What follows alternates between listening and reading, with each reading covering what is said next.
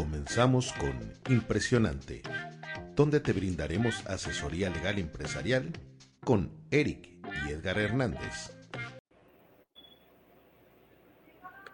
Buenos días, tardes, noches, amigos y amigas Radio Escuchas. Nos encontramos en una emisión más de una historia que contar con Ana Yolanda, como cada domingo a las 11 de la mañana por esta estación Radio Universidad Autónoma de Querétaro, que transmite desde el 89.5 de FM y que también transmite desde su Face y desde mi Face.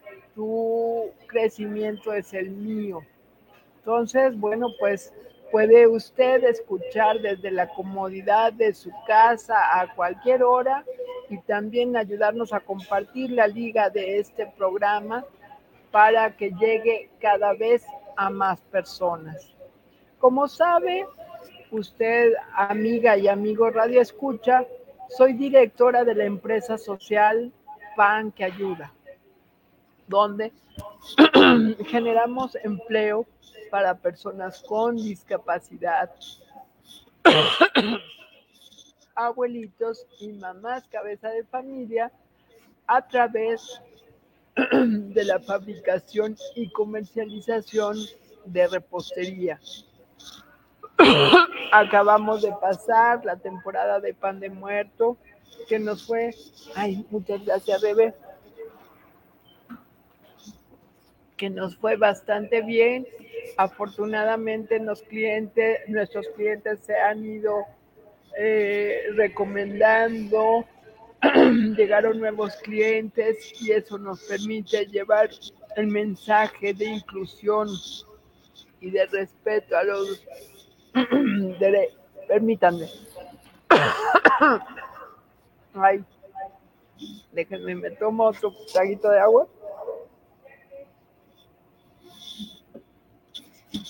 Llevar este mensaje de inclusión, de justicia social, de respeto a los derechos de las personas con alguna vulnerabilidad, de tener un trabajo digno que les permita vivir con dignidad del fruto de ese trabajo. Y bueno, ahora entramos a la... Perdón. Ahora entramos a la temporada de regalos navideños. Si usted está pensando hacer un regalo con causa a sus colaboradores, a sus clientes, bueno, ¿por qué no? Hágalo de pan que ayuda. Nos puede llamar, darnos un presupuesto, decirnos para cuántas personas y nosotros desarrollamos la propuesta que se adapte mejor a ese presupuesto. No sea tímido, tenemos de todos los precios hasta arcones navideños. Y bueno, pues en su compra genera empleo para personas con discapacidad, abuelitos y madres cabeza de familia. Este es un proyecto social de Querétaro con amor para todo el mundo podemos mandar nuestros productos por paquetería a cualquier parte. Incluso comentarles que el año pasado mandamos productos a Estados Unidos y a Canadá, orgullosamente. Entonces, bueno, si está buscando una buena opción, pan que ayuda, la responsabilidad social de tu empresa. Y ahora sí, sin más preámbulo, vámonos con nuestro flamantísimo invitado del día de hoy, el abogado Eric Hernández de Nante Abogados. Buenas tardes, buenos días, noches, licenciado, ¿cómo está usted? ¿Qué tal, Yolanda? Un saludo a tu radio escucha, un saludo también a ti. Muy bien por aquí. Muchísimas gracias por invitarnos nuevamente a este programa donde nos encanta participar contigo. No, el gusto es de nosotros, Eric, porque ahora nos traes un temazo que es el de las empresas familiares y todas las tragedias griegas que se pueden evitar con un apropiado, eh, con una apropiada estructura legal desde el principio. Pero platícanos un poquito, ¿quién es Eric? ¿Qué es Nancy Abogados? Claro que sí, Yolanda. Pues mira, te comento, yo soy abogado eh, egresado de la Universidad Autónoma de Querétaro. Nosotros nos especializamos en la asesoría corporativa. Es la asesoría para las empresas. Trabajamos en una firma legal que se llama Nante Abogados Empresariales. Y te platico que Nante es una palabra en ñañú. El ñañú era el, idioma que se hablaba en esta región de Querétaro. En realidad la palabra se escribe ñante con ñ, pero le tuvimos que quitar la, la ñ porque para cuestiones de internet, pues el no nos daba la opción de la ñ y quiere decir persona que pide por otro. La persona que pide por otro aboga por él, es lo equivalente a un abogado en, el idioma ñañú nos gustó este concepto y pues de ahí tomamos el nombre. Ya tenemos 16 años trabajando en este despacho que se dedica, como te comentaba, principalmente a la asesoría para las empresas. Y el tema del día de hoy, que son las empresas familiares, es nuestro principal eh, día a día. Los clientes llegan con dudas, con ideas, con un pequeño negocio que iniciaron, a lo mejor quizás jugando, muchos por necesidad, el, haberse quedado sin trabajo, empiezan un, un negocio va creciendo, de repente llega la siguiente generación, no saben cómo pasarlo o están asociados entre hermanos y, empiezan las disputas de quién es, quién tuvo la idea, etcétera, etcétera. Me gustaría compartirte dos datos antes de empezar. permíteme, permíteme la interrupción. Esto de estructurar una empresa familiar, pues suena así como a empresas, como te diré, como Mars, por ejemplo, como, no sé, como comercial mexicana, ¿cuál no fuera nuestra sorpresa que una empresa, una empresa que empieza desde chiquitín, pues es importante prever estas situaciones, esta estructura legal para evitar cualquier bronca. Desde Nante Abogados, que se ubica atrás del auditorio, absolutamente queretana, ¿verdad? El despacho es queretano 16 años de experiencia, nos vienes a compartir este tema, este tema que pues que es poco conocido. Eh, como empresarios, pues estamos metidazos en el rollo este de, de, sacar la nómina, de la materia prima, de la contabilidad, y muchas veces o pocas veces nos damos tiempo para pensar en lo legal. Y eso, eso es el, es el tema del día de hoy, amigas y amigos radioescuchas, por qué es importante darle también su lugar a lo legal en una empresa familiar. Te quería compartir dos, datos? dos datos bien interesantes. Mira, el primero es que el 83% de las empresas en México son empresas familiares estamos hablando de dos terceras partes, tres cuartas partes prácticamente, de, los negocios son empresas familiares y el 67% de los empleos y el 67% de los empleos de este país se producen en las empresas familiares. Así de importante y de grande es el, el mundo empresarial en el cual nos estamos enfocando en este momento. La mayoría de los negocios empiezan como una empresa familiar porque tu aliado principal pues puede ser tu esposa, tu hermano, tu primo, tu cuñada, generalmente se asocian con los hijos exactamente, pero ahorita que comentabas que suena a un tema de grandes empresas, es precisamente lo que yo le comento a los clientes. Tenemos que hacer las cosas como lo hacen los grandes. Por eso funcionan esos negocios así de bien, porque tienen reglas, porque tienen estructura, porque no están pensando nada más en, el día de hoy y cómo le vamos a hacer mañana, sino piensan en una empresa que trascienda, en que va a durar después de los papás, va a pasar a los hijos, va a pasar a los nietos, o incluso una empresa que se puede llegar a, a vender. La primera pregunta que yo le hago a nuestros clientes es esta. Si hoy alguien se acerca a comprar tu empresa, ¿qué le puedes vender? Tenemos otra vez el tema de regularizar tenemos empresas que no tienen facturadas las máquinas a nombre de la empresa, que no están constituidas, que no tienen registrada su marca, que muchas están hasta en la informalidad de no pagar impuestos o, no dar prestaciones a sus trabajadores. La regla que yo les digo a los clientes siempre es, tenemos que hacer las cosas bien si quieres que esta empresa vaya a la siguiente generación, si quieres que esta empresa realmente crezca y pueda empezar a, exportar, como ahorita bien lo comentabas tú, es un orgullo empezar a vender fuera del país, ya no solo en tu pequeña región o en tu país, sino empezar a exportar. Tienes que cumplir muchos requisitos que no son complicados, pero que la mayoría de las veces el empresario cuando inicia está enfocado, y no está incorrecto, pero está enfocado en vender, vender, vender, pagar gastos, vender y, estos temas pues se quedan para después. Yo creo que todas las empresas que han sobrevivido la etapa inicial, es decir, que ya tienen más de un año trabajando, que ya empezaron a hacer una plataforma de trabajo estable, tienen que buscar a un abogado que les ayude a regularizar, porque a la larga van a tener un problema que va a salir más caro y que pudiera provocar que la empresa quiebre, que se peleen los miembros, o que tengan algún, eh, alguna cuestión de que no registraron su marca, ya lo están pirateando, etcétera, etcétera.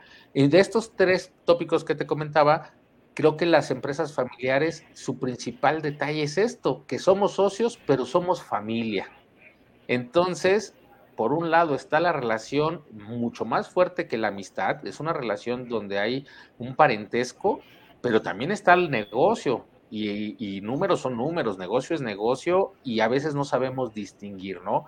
Pensamos que por ser una empresa familiar tenemos que contratar a todos los miembros de la familia o que no podemos des despedir un mal elemento porque es nuestro pariente o que tenemos que vender más barato a un cliente porque es parte de la familia y a veces es solamente el que nunca hemos tenido las ganas de sentarnos a platicar. Con todos nuestros clientes iniciamos con una sesión que le llamamos la sesión de las preguntas incómodas. Todas esas cosas que nos duele preguntar. ¿Qué va a pasar cuando yo ya no quiera trabajar? ¿Qué pasa cuando llegue a mi edad de retiro? ¿Qué pasa si mañana me divorcio y mi esposa me embarga eh, eh, mis acciones? ¿Qué pasa si mis hijos mañana quieren entrar a trabajar a la empresa? Y no es una cuestión como imposible, simplemente es algo que hay que platicar, que hay que sentarnos, pasar ese trago amargo, por eso son las preguntas incómodas, y todos los acuerdos a los que lleguemos, ponerlos en un papel. Mi maestro de contratos decía que los contratos se hacen entre gente honorable, pero se ponen por escrito por si alguno de los dos se les olvida lo honorable, ¿no? Entonces, para evitar problemas en la empresa familiar, esos acuerdos a los que llegamos los ponemos por escrito para que a ninguno se nos olvide y más adelante no tengamos un problema, simplemente regresamos a nuestras reglas que nosotros mismos pusimos y ahí vemos qué es lo que se tiene que hacer. ¿Qué pasa si hay utilidades? ¿Qué pasa si hay pérdidas? ¿Qué pasa si alguien más se quiere entrar al negocio? Si alguien quiere vender sus acciones. Es el mismo mundo de la gran empresa que tú me comentabas, solamente que en este caso es una empresa familiar, pero no por eso no debemos de tener reglas claras. Es, es eh así como que estratosférico o de otro planeta para, para algunos empresarios hablar de estos temas, ¿no? Porque como bien dices y decíamos al principio, pues estás enfocado en lo urgente, la materia prima, la nómina, los clientes, la venta. Ajá. Pero, pues, ¿qué pasa si yo pienso, pues tengo, pues, somos tres, yo y mis dos hermanos y pues aquí va a ganar el que trabaje y el que no trabaje, curva y adiós. ¿Cuál es el tema? Porque generalmente me imagino, Eric, sin temor a equivocarme, que la gente llega contigo ya cuando la bomba explotó. Desgraciadamente no somos previsores. Sí, platícame de algunos temas que te han tocado, claro, guardando la, el anonimato pero ¿de qué estamos hablando? Justo me gustaría compartirte un caso que se parece mucho a lo que tú me comentas. Cuando nosotros estamos hablando de socios en una empresa familiar, normalmente estamos refiriéndonos a socios operadores. Es decir, que somos socios, pero también trabajamos en la empresa. Pero en la realidad, un socio puede ser aquel que simplemente aportó un capital inicial para un negocio y si ese negocio crece, pues él va a seguir en adelante recibiendo los beneficios de las utilidades del negocio. nos tocó el caso de un cliente que durante 25 años tuvo una serie de restaurantes y uno de los restaurantes lo operaba uno de sus hermanos y al momento en que tuvieron sus diferencias, le dice uno al otro, oye, pues es que ya no quiero que trabajes conmigo. Y el otro hermano le contesta, oye, pero yo no soy tu empleado, soy tu socio, siempre he sido tu socio. No, ¿cómo crees? Tú no eres mi socio, tú eres mi empleado. Y entonces se voltea y le dice, oye, si soy tu empleado, ¿por qué no me diste un salario fijo? ¿Por qué no me diste prestaciones? ¿Por qué no tuve los derechos que tiene cualquier otro colaborador? Ah, es que eras mi empleado, pero eres mi hermano. Oye, no soy tu socio y tampoco soy tu, trabajador, pues me dejas en el Oye, y empleado de confianza no vale. No, los empleados de confianza tienen características muy específicas en la ley y no es nada más porque tú digas, ah, yo confío en él y, por eso no tiene prestaciones. No, no, no, no. Tienen sus características muy específicas y tienen sus derechos también. En este caso que te, te comento, la ruptura familiar fue enorme. O sea, el, el hecho de que uno realmente estaba convencido de que eran socios y el otro estaba convencido de que era su empleado. Acabó el problema e incluso entre las familias, los hijos de unos contra los hijos de otro, pues es que tu papá abusó de nosotros, pero fue por no tener esa delicadeza de preguntar, así como cuando eres jovencito con la pareja, ¿qué somos, no? ¿Somos socios o somos empleados? Si eres un socio, tienes derechos y obligaciones. Si eres un operador, tienes derechos y obligaciones. Simplemente hay que tener muy claro quiénes, quiénes son qué en el negocio, ¿no? Hay gente que, te dice, quiero invitarte como socio, pero lo que en realidad quiero es que trabajes y no pagarte una, una relación laboral, ¿no? Ok, perdón, si somos socios, somos socios, si somos empleados, somos empleados, pero hay que tener mucha claridad en ese, en ese sentido. Otro caso muy común que nos llega en las empresas familiares. Antes, antes, ¿en qué terminó? o sea, ¿en qué terminó? ¿Cada quien se quedó con su parte o, despojaron al que, al que, ¿qué, ¿qué pasó? Lo peor que podría pasar, como no podían resolver qué eran, siguieron igual. Y no lo han definido. O sea, eso es lo sorprendente no se han puesto de acuerdo en qué son, sino simplemente dijeron, ok, esta plática dejémosla para después. Y sigue operando uno de los restaurantes, el hermano, y, va a haber una, o sea, es, por eso insisto que es las preguntas incómodas. ¿Qué va a pasar después? el problema solo se está haciendo más grande, porque ya son no, no, y cuando, Y cuando muera uno de ellos, ¿no? ¿Qué va a pasar con los hijos, con la esposa? el puesto laboral no se hereda, las acciones de una empresa sí se heredan. Entonces, el, punto de separación va a ser totalmente eh, diferente si estás quedando eh, eh, con una herencia de acciones o si simplemente tu papá falleció y ahora tú puedes reclamar los derechos de una pensión de viudez de orfandad. O sea, híjole, es un tema muy complicado y, y al final... reclamar, Eric? A ver, a ver, eso no me quedó claro. Y yo creo que a, nuestros amigos y amigas radioescuchas también algunos no les, ha, no les ha quedado claro. Por ejemplo, en este caso que estás presentando de los dos hermanos, que uno opera un restaurante y el otro opera el otro, y uno creyó que el otro era su empleado y el otro creyó que no, que era su socio. Total, que no se ponen de acuerdo y rompen la relación familiar, laboral y familiar. Tal es el grado que siguen operando uno un restaurante y el otro el otro. Pero el problema se hace más grande si alguno de ellos muere, porque la viuda y los hijos tienen derecho a reclamar su parte, aunque no hayan definido, no se hayan definido como socios. Habría que eh, entrar a un, a un proceso ya judicial donde las pruebas van a hacer la diferencia. Desde mi punto de vista, pues está muy claro que el hermano era empleado, pero un empleado sin prestaciones. ¿Por qué? Porque todos los gastos, toda la operación, toda la facturación sale desde la empresa del otro hermano, ¿no? Entonces realmente, pues es su trabajador. Pero como trabajador tiene derechos y tiene derechos a sus prestaciones sociales, a todos los beneficios que le otorga el ser trabajador, y uno de esos beneficios sería que en, su muerte tuviera el, beneficio su esposa, si, si, tiene la pensión de viudez y si sus hijos tuvieran los elementos necesarios, pues una pensión de orfandad. Cuando un trabajador no está asegurado en el Instituto Mexicano del Seguro Social, el patrón tiene que responder de esos eh, beneficios que no se le dieron. Entonces, ahí es donde se complica realmente. O sea, el hermano tendría que mantener a la esposa por viudez. O sea, que no se va a zafar. Es un tema complicado, la verdad es un tema complicado y la invitación siempre es a todas las empresas familiares, siéntanse con la tranquilidad de, tener esta plática de las preguntas incómodas, de, de, decir, oye, el negocio es en partes iguales, el negocio nos corresponde más, menos a cada uno, qué va a pasar si alguien fallece, qué va a pasar si alguien quiere salirse de la empresa. Es mejor tener esa, esa eh, pregunta hoy y no mañana cuando exista un fallecimiento, cuando exista una necesidad económica, cuando venga el, mal consejero, la almohada, lo que sea, y diga, oye, ¿sabes qué? Pues creo que aquí me están quitando, me están poniendo, ¿no? Una cuestión clave de las empresas es el reparto de utilidades. Todas las empresas, por regla, buscan ser rentables, ¿no? no nadie pone un negocio para perder.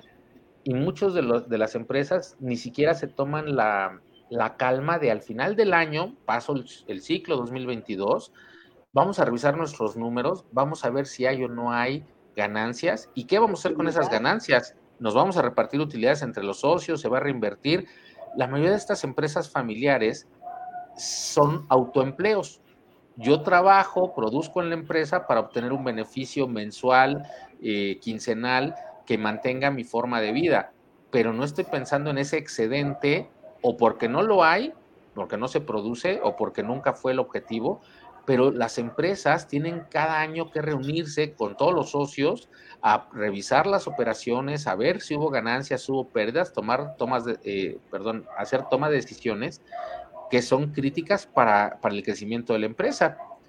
La mayoría de empresas que llegan con nosotros para regularizarse se constituyeron hace 10 años, empezaron a operar y se siguieron de filo. Nunca hicieron una asamblea, nunca tuvieron una reunión con los socios para presentar números. Incluso nos toca que la empresa los socios eran el papá y los hijos, y ya falleció un hijo, ya falleció el papá, y la empresa sigue así, y siguen eh, tributando, siguen pagando impuestos, no le han avisado al SAT que ya se nos murió uno de los socios. El mundo empresarial tiene muchos detalles de obligaciones que no volteamos a ver porque no son de diario, porque nos escudamos en, el desconocimiento, en decir, pues yo no sabía, como si eso me diera un beneficio, ¿no? Cualquier empresa que tiene socios debería de constituirse como una persona moral. Hay un abanico de, formas, ¿no? Desde las personas mercantiles, eh, las formas civiles, incluso las asociaciones civiles, las cooperativas, etcétera. Y cada tipo de sociedad tiene reglas y esas reglas las tenemos que aplicar. Digo, una de las comunes es reunirnos una vez al año para revisar los estados financieros, las operaciones, decidir beneficios, eh, todo lo que tengamos que platicar. Ese es el principal detalle que nos encontramos siempre en las empresas familiares que llegan con nosotros. No, no cumplen con esta, esta cuestión. Y otra que es bastante común es que cuando está el papá que, incluyó a los hijos o, que ya está ahí una segunda generación, normalmente aunque seamos socios, las decisiones las toma el, que nos invitó, ¿no? O sea, el, socio original, el socio fundador, y los demás parece que están nada más ahí de adorno, operando por tradición. Exactamente, ¿no? Nos ha pasado con clientes que dicen, ¿sabes qué? Me hizo enojar mi hijo, sácalo de la empresa oye, pues no lo puedo sacar así nada más, tiene que haber una causa de expulsión. No, pues es que yo le dije que tenía que llegar a las 8 y llega a las 9, entonces lo quiero sacar. Aguas, aunque seamos familia, la empresa tiene sus reglas como cualquier otra sociedad, derechos y obligaciones a los socios, reglas de ingreso, reglas de salida, y no es nada más el capricho. Nos tocó con una empresa, con un cliente que su hijo se casó con una persona que él no había aprobado y lo quería expulsar de la empresa por ese motivo. Digo, oye, pues ya lo hiciste socio. Desheredarlo. Exacto. Y, y una cosa es desheredar y otra cosa es sacarlo de la sociedad. Las sociedades son como el matrimonio. O sea, tú te estás casando con alguien, asumes derechos y obligaciones. Es lo mismo en la sociedad. Invitaste a alguien a la empresa, tiene derechos y tiene obligaciones. No es que dijo mi mamá que siempre no y ahora quiero que, que cambien las cosas. Aguas. Por eso hago énfasis en los estatutos de las empresas. Ahí van a ser las reglas. Desgraciadamente, ¿qué sucede? Una empresa empieza operando por ahí y de repente dicen, China, necesitamos hacer una persona moral. Van a la notaría y le dicen, oye, quiero una empresa. ¿Qué vas a hacer? Voy a hacer pan. Ah, perfecto. ¿Quiénes son los socios? Mi esposa y yo. Muy bien, véngase mañana y firma. Y firmamos una serie de documentos que no hicimos nosotros, que no pusimos nosotros la, las reglas. El acta constitutiva. Que es el acta constitutiva y cuando queremos ver, pues a qué tenemos derecho y qué obligaciones hay, pues volteamos a ver ese documento y dices, oye, yo nunca pedí esto o yo nunca quedé en esto otro.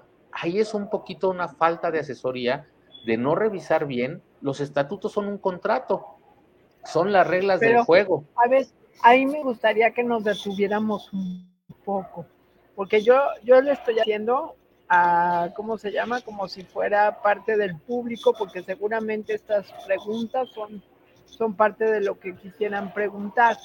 Pero, a ver, pues lo más lógico y eh, lo que aprendemos así como pobres mortales es que tienes que constituirla legalmente para que puedas ir al SAT a darte de alta y puedas facturar. Eso es lo primero que te dicen.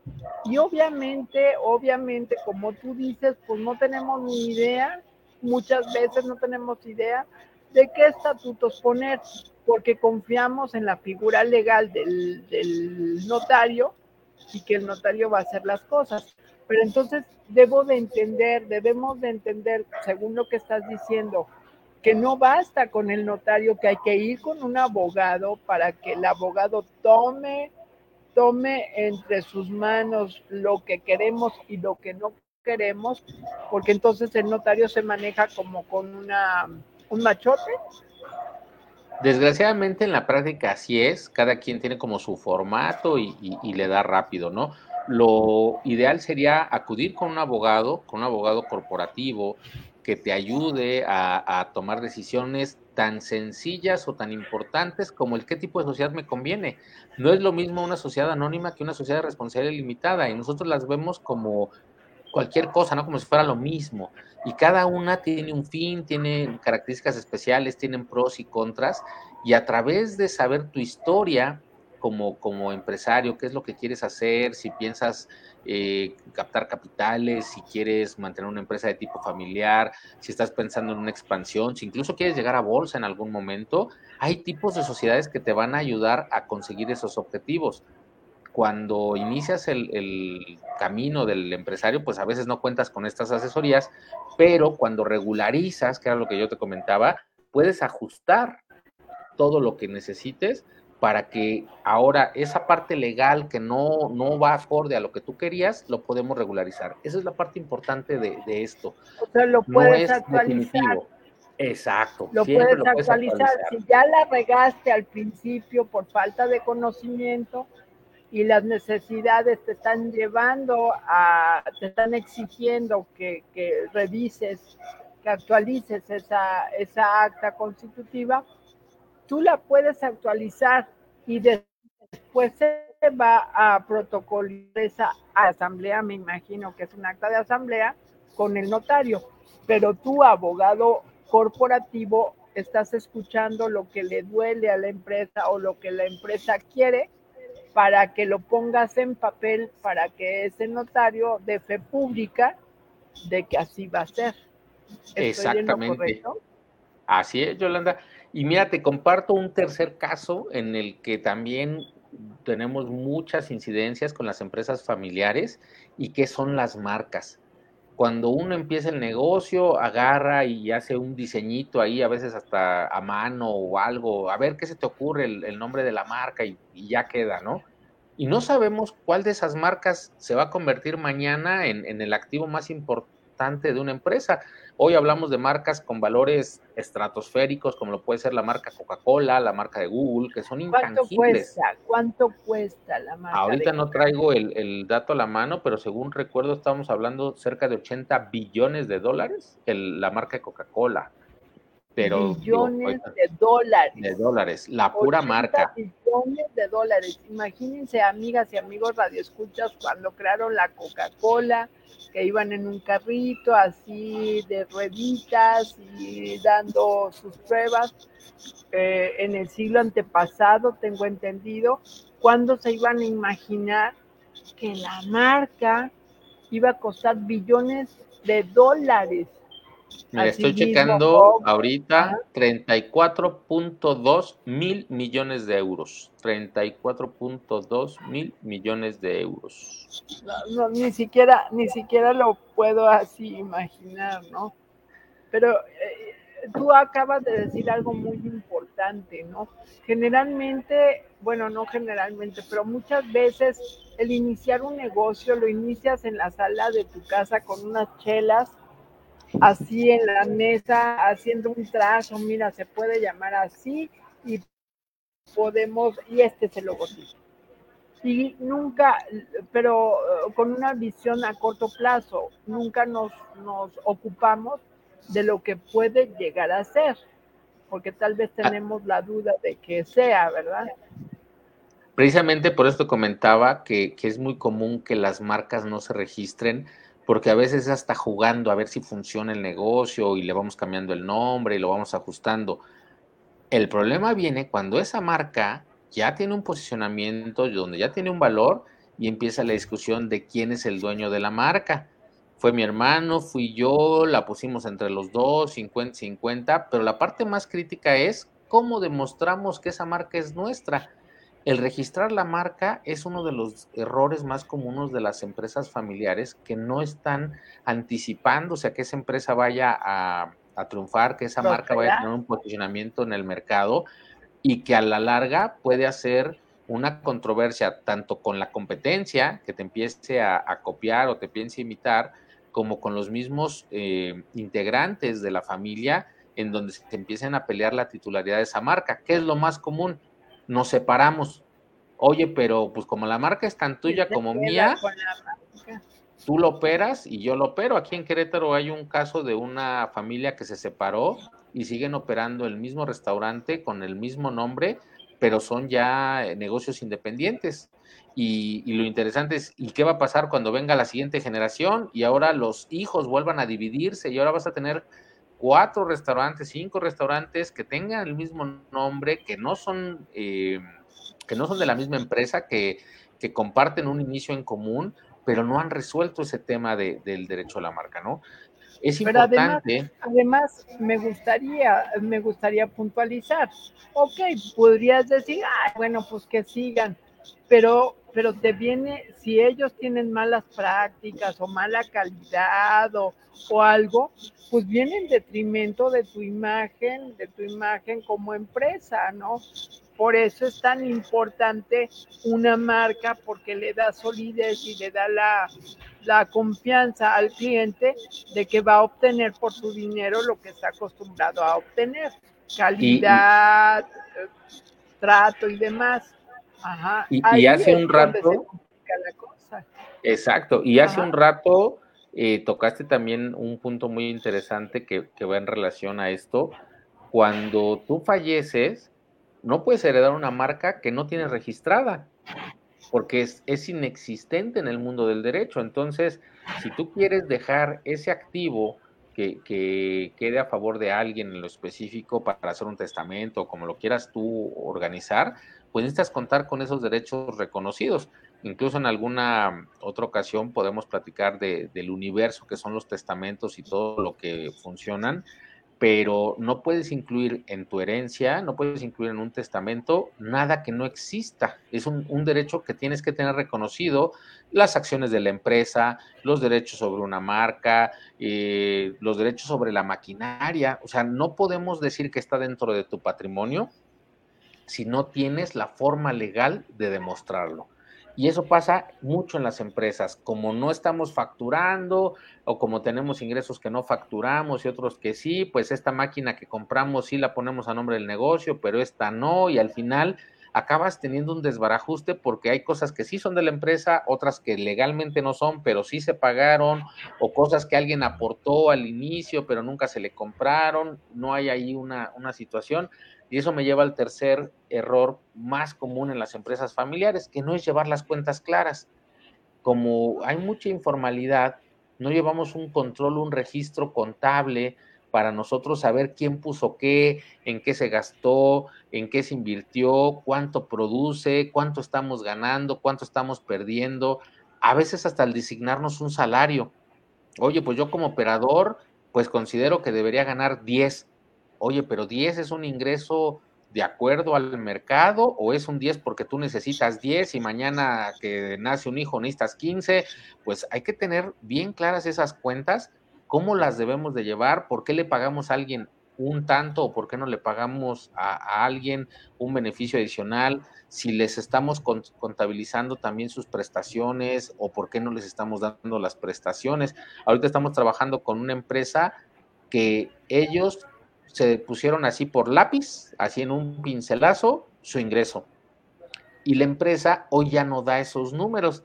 Entonces dicen, oye, pues es que nos estábamos dando utilidades o nos estábamos pagando un salario como operadores, nos estábamos dando un emolumento como administradores, bajo qué concepto nos estamos pagando. Y esta empresa nos contactó porque uno de los socios en enero tiene decidido retirarse de operar la empresa. Y empezó el conflicto entre ellos. Oye, pues entonces, ¿por qué te vamos a pagar? Como tú dijiste al principio, pues aquí el que no trabaja no come. Oye, espérate, pues yo soy socio.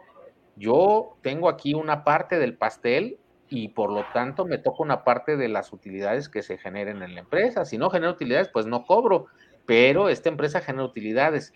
Y hasta que nos pusimos a revisar sus números, se dieron cuenta que en realidad ellos no estaban cobrando un salario, estaban haciendo retiros anticipados de las utilidades. Entonces ahora... Estaban sangrando la empresa. Exactamente. Entonces ahora eh, estamos trabajando con ellos en el área de sus presupuestos porque tienen que para el siguiente año contratar a una persona que haga las funciones de este socio que ya no va a estar y ahora tienen que asignarse salarios reales. Exactamente. Y, ver qué realmente es ganancia, qué es costo de operación, qué es costo de, de la administración, etcétera, para poder determinar su negocio realmente no tenían la menor idea ni cuánto ganaban por no llevar un registro adecuado. Y no te estoy hablando de una empresa que, que factura tres pesos, estamos hablando que facturan millones al año, pero como había flujo y, sacaban ellos, pues cada que necesitaban, nunca se habían sentado a tener esta sesión de preguntas incómodas nuevamente que te comento, en, en preguntarnos qué hacemos y cuánto cobramos por lo que hacemos. Por socios, qué beneficios tenemos, cuándo nos los vamos a dar o si los vamos a reinvertir. Toda esta historia es el, para mí la parte coja de, las empresas familiares, el no tener una estructura. Me regreso al primer comentario que te hacía, no porque seamos una micro o una pyme, debemos de dejar de seguir las mismas reglas que las grandes empresas. Eso es lo que asegura a los grandes negocios, tener reglas claras, tener operaciones fijas, saber qué, qué sí, qué no. Incluso nos da certidumbre, nos da confianza. El día que yo no esté, pues sé que la empresa familiar le va a seguir dando a mis herederos los beneficios que me daban a mí, entonces ya tengo cubierto ese beneficio para mis hijos, o a lo mejor a mis hijos no les interesa el negocio familiar y no quieren acciones, bueno, entonces, ¿qué voy a hacer con esas acciones al final? ¿Se las voy a, dar a alguien más? que las vendan y les den a ellos el, el beneficio de la venta de las acciones. A veces es difícil llegar estos, a estos temas porque partimos del, del momento más duro, que es la muerte. Entonces, cuando la gente piensa en que se va a morir, híjole, es, es donde empiezan a revisar eh, estos temas, ¿no? No quiero dejarle un problema a mis hijos, no quiero dejarle un problema a mi esposa, o al contrario, no le quiero dejar un problema a mis socios, porque sé que con, con estas personas no va a funcionar. Y me gustaría eh, compartirte otro punto muy interesante. Te decía hace rato, cuando nos asociamos con alguien es como si nos casáramos. Y la pregunta clave es siempre por qué te estás asociando con el otro. Generalmente hay tres reglas. Te asocias con él por quién es, o sea, es una persona de confianza, porque es tu familiar, por alguna situación. Dos, te asocias con él por lo que tiene. Necesitas que invierta capital, necesitas que aporte las máquinas que, que maneja o por lo que sabe, exactamente. Esta persona domina este proceso o tiene los contactos que necesitamos en la industria para vender, etcétera, etcétera. Siempre hay que preguntarnos por qué nos estamos asociando. Y a esa razón del por qué nos asociamos hay que otorgarle un valor. Si tú y yo en este momento decidimos poner un negocio de venta de refrescos, normalmente dicen pues 50 y 50. ¿Por qué? Pues porque así se me hace lo más justo. Pero a lo mejor tú conoces a toda la industria a quien le podemos vender y yo lo único que tengo es el dinero para comprar las máquinas. A lo mejor no es 50-50, a lo mejor mi aportación es más grande o tu aportación de contactos es más grande y a eso le tenemos que dar un valor. Partes iguales normalmente no es lo más sano. Hay que clarificarnos qué aporta cada quien, qué es lo que realmente vale cada quien en el negocio y eso nos puede dar una distribución como con más claridad. Saber qué beneficios, por qué yo tengo esto y por qué tú no lo tienes, va en función de qué aportaste al negocio. Pues sí, porque son, son temas a largo plazo, que vas a ver a largo plazo. Como tú dices, ¿no? Llegan los novios ahí al umbral y pues están muy enamorados, y, pero no basta eso, tienen que organizarse en un contrato, ¿no? a ver tú tus canicas y yo las mías y valen tanto y bla, bla, bla, bla. Pero generalmente nos incomoda hablar de esos temas, ¿no? Por parecer ambiciosos. ¿Por qué? ¿Por qué, ¿Por qué el mexicano no quiere organizar esos temas desde el principio? Las empresas eh, familiares no quieren, mexicanas no quieren organizar desde el principio esos temas. Creo que es una cuestión de educación, es una cuestión de cultura, de idiosincrasia. Considero que nos han enseñado que hablar de dinero es como un tabú. Y yo creo que si estás en el mundo de los negocios, es el tema principal sobre el cual tienes que hablar, porque estás buscando generar el recurso, estás buscando hacer rentable una empresa. Incluso un, negocio que tenga un tinte de, asistencialismo social, cultural, como tú lo quieras ver, necesitas, exactamente, necesita sostenerse al final. Podemos tener las mejores intenciones, pero si no creamos un flujo, si no estamos costeando nuestra operación, pues tendremos las mejores intenciones del mundo, pero se van a quedar en un papel y no van a ser tangibles, no van a ser reales. Yo creo que es una cuestión cultural donde tenemos ese tabú, y no queremos preguntar por educación. Me regreso un poquito a lo que platicábamos de los testamentos. En alguna ocasión me preguntaba a un cliente, ¿cuándo es el mejor momento para empezar a revisar los papeles de mis papás? Se habían fallecido sus papás. le digo, hoy. El mejor era ayer, el segundo es hoy pero muchas personas dicen, ah, es que no podemos empezar a hablar de eso porque van a pensar que soy un interesado o que no me dolió, que nada más pienso en el dinero. Oye, espérate, esto es una cuestión legal, se tiene que hacer y no refiere a otra cosa más que al patrimonio de una persona y el patrimonio terminan siendo pesos y centavos, son unos y ceros, no hay una cuestión ahí emocional ni, o no debería de haberla. ¿Cuándo es el mejor momento? Ahora. pero qué gacho, qué gacho, imagínate que como como hijos vayas con tu papá y le digas, oye papá, ya hiciste tu testamento, ¿cuánto me va a tocar? ¿Cómo vas a organizar el tema? imagínate qué van a decir de mí mis hermanos o, mi papá, ¿no? O mi mamá. O sea, por ahí va la cosa. Pues yo diría que dirían, qué hijo tan inteligente tenemos, porque muchas personas se, están... No, no, no. Muchas personas están esperanzadas a que una herencia les va a resolver sus, temas. Y aquí un, un tip o un consejo, no estamos obligados a dejarles nada a nadie. O sea, los padres no están obligados a dejarle a los hijos. Ese es un, tema muy interesante y el hablarlo creo que puede simplificar mucho las cosas. Eh, te, te, hablaba hace rato de partes iguales, a nadie, a nadie le hace realmente justicia cuando llegan a veces con nosotros los empresarios a pedirnos asesoría para su testamento, nos dicen, ah, voy a dejar todo partes iguales con los hijos. Híjole, no creo que sea la mejor opción. Imagínate que tú y yo somos los herederos de nuestros padres y nos dejan una casa y yo la quiero para rentar y tú la quieres para vivir, el 50% de esa casa es tuya y el 50% es mía. Y, no y nuestros intereses son totalmente contrarios. Yo no la puedo rentar si tú estás adentro y tú no puedes vivir ahí a gusto si yo estoy metiendo gente. Entonces, el dejar 50 y 50 no necesariamente es lo más adecuado, ¿no? Cada, cada asunto tiene su particularidad. Es un tema bastante complejo. Acaba de pasar septiembre, mes del testamento ahí la recomendación para todos ah, nuestros. Y ya vamos a hablar, vamos a hablar, te voy a comprometer públicamente a que nos vengas a hablar de ese, de ese testamento y por qué hasta un mes le, le crearon con tal de que la gente haga su testamento. Pero eso va a ser tema para otro programa. Lo que yo quisiera preguntarte, eh, Eric, es si, si es la empresa de papá, mamá y papá la formaron.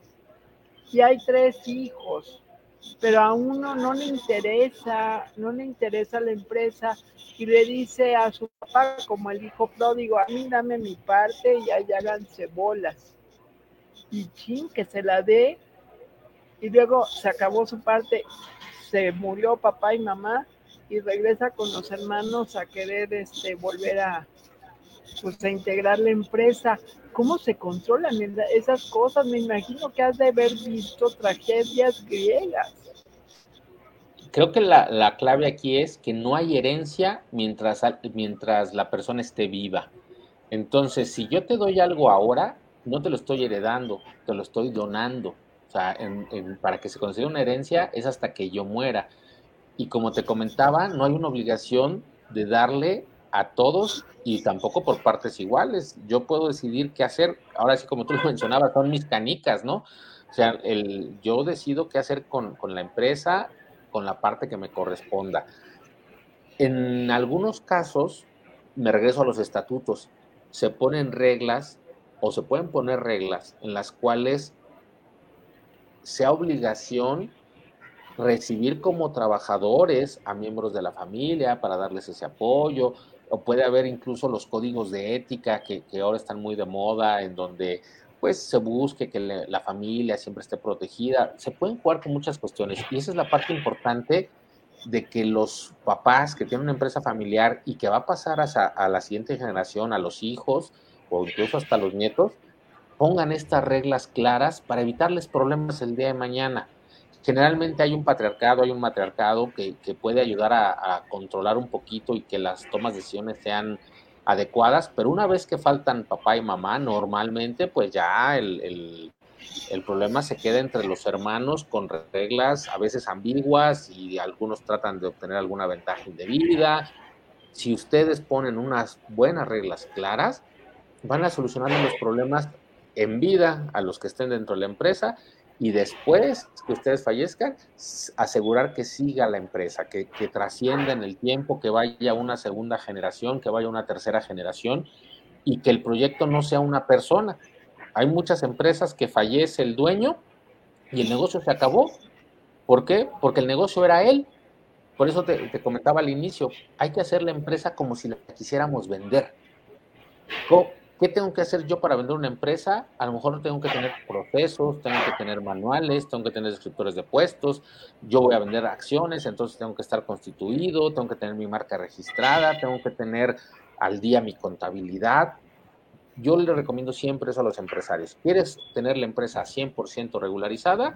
Imagínate que la quieres vender mañana y así la vas a tener que mantener no estamos acostumbrados, aún en México no es tan común, el comprar negocios en marcha.